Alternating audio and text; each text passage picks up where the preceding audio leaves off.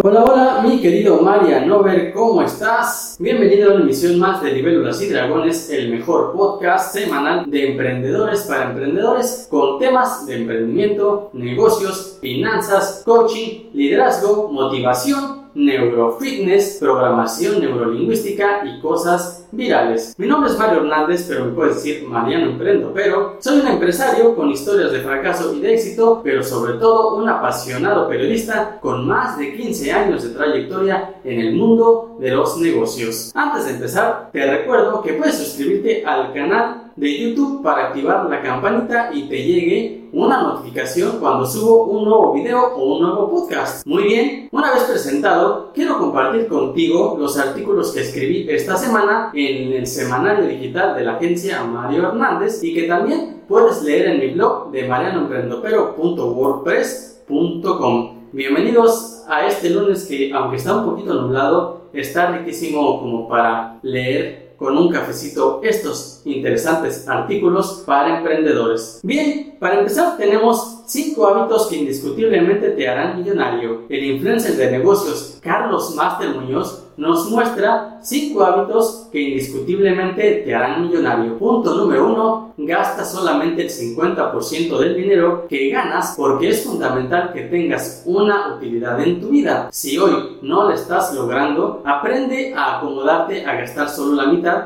de tu ingreso pues de esta forma vas a tener el capital para moverte hacia adelante. 2. Conviértete en emprendedor. Si estás como empleado, tienes limitado el potencial de crecimiento económico el crecimiento hacia arriba de un emprendedor es infinito. No necesitas capital para ser emprendedor. Empieza, pero acuérdate de medir consistentemente el crecimiento de tu empresa. 3. Pon el dinero a trabajar. Sácalo de tu colchón. El dinero ahorrado y a la vista jamás te va a llevar al siguiente nivel. Desde el día 1 ubica en dónde quieres poner el dinero a trabajar y muévelo. Por pequeña que sea esa inversión, tu dinero no puede estar parado. Aprende a apalancarte. Si solamente trabajas con tu dinero, nunca lo vas a poder multiplicar. Tienes que aprender a jugar con el dinero de otros, especialmente de los bancos. Por ejemplo, en una inversión de bienes raíces, con solo tener el enganche, puedes comprar una propiedad de mucho valor independientemente de cómo sea, tienes que aprender a jugar con el dinero de la gente. El dinero de los bancos, dinero adicional al tuyo. Y 5. Ten un dream bucket, es decir, una cubeta del 10% de tus ingresos en donde despilfarres tus ingresos, gástalos en cosas que jamás imaginaste posible, en cosas que están fuera de tu liga. Vete a ese concierto que no creías que podías pagar, haz algo divertido, vete de viaje, porque cuando tú exiges y entiendes para qué es ese dinero, te vas a dar cuenta que poco a poco mentalmente estás construyendo un nuevo set de necesidades que te van a impulsar. Recuerda que el 80% de ser millonario es psicología el otro 20% es estrategia. Bien, el otro artículo que escribí es 5 emprendetips de Carlos Slim Domit para los emprendedores. El empresario Carlos Slim Domit envió un mensaje a los emprendedores en una breve cápsula del programa Aprendiendo a Aprender del tiburón Arturo Elias Ayú. Y aquí te presento los puntos que externó el hijo del multimillonario Carlos Slim. Lo primero es que se entusiasmen, que hagan cosas e ideas que les entusiasmen mucho a ustedes Segundo, que tengan la capacidad de colaborar con más gente que les pueda aportar a su proyecto de innovación. Tercero, busquen que su innovación genere un beneficio para el usuario,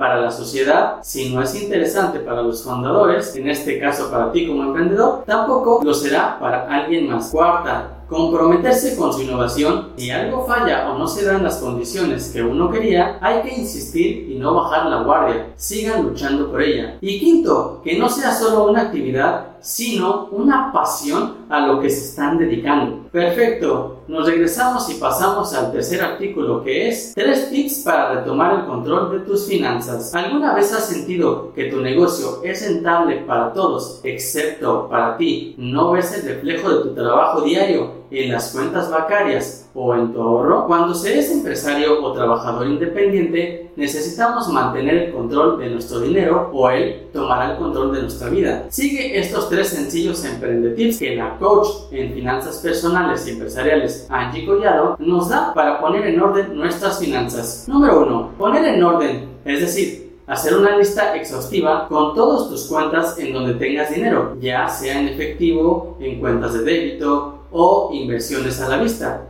es decir, el dinero que tienes disponible de forma diaria y observar cuál es nuestra liquidez. Hacer otra lista exhaustiva, pero de deudas, para saber cuánto tiempo nos va a tomar quitarnos de ellas y cuánto está tomando para saldarlas de nuestro flujo mensual. Porque muchas veces producimos muy buen dinero, pero todo se nos va en deudas. Una lista de todos nuestros blindajes financieros, seguros, inversiones y demás instrumentos que hayamos adquirido o que estemos pagando para que nuestras finanzas finanzas estén sanas. 2. Contratar a un experto o contratar a alguien que nos pueda dar una guía porque es muy rara la persona que puede tomar el control de sus finanzas por sí sola. Por ello necesitamos orientación sobre cómo podemos optimizar nuestra situación o mejorarla si no es la más favorable. Consigue un experto al que le entiendas, al que le tengas confianza y con el que generes una buena química porque estarás trabajando de cerca con esa persona cosas muy personales. Alguien que te diga las cosas con sentido y que las veas probables de activar. Y tercero, activa el cambio, porque no vamos a cambiar nuestra situación financiera si no vemos una posibilidad de realmente ejecutarlo, aquello que nos recomiendan, porque si nuestro experto financiero habla un idioma diferente al que nosotros hablamos, no vamos a hacer nada de sus recomendaciones y vamos a estar perdiendo tiempo y dinero en algo que no vamos a ejecutar. Muy bien, espero que les estén agradando las noticias, los artículos de esta semana y traemos otro artículo que es datos que debes saber como emprendedora para este 2021. Según estudios realizados por Social Bakers, estos son algunos datos que pasaron en el 2020. Sí o sí, debes de estar enterada o enterado para entender qué pasará este nuevo año, pues con la pandemia vivimos una aceleración digital y ahora se demandan nuevas formas de explorar para las marcas, negocios y marcas personales. Para la coach de emprendedores Ana Lucía García, el 2021 promete ser un nuevo impulso para las estrategias de las marcas en las redes sociales. Por ello, nos comparte estos datos vitales para entender qué nos espera este año. Las redes sociales crecieron más de lo esperado en el 2020. El gasto en publicidad en redes sociales aumentó casi 30%. El tiempo de conexión en redes sociales durante la pandemia, el tiempo de conexión en redes sociales durante las primeras horas del día se duplicó. La audiencia fue 35% más grande en Instagram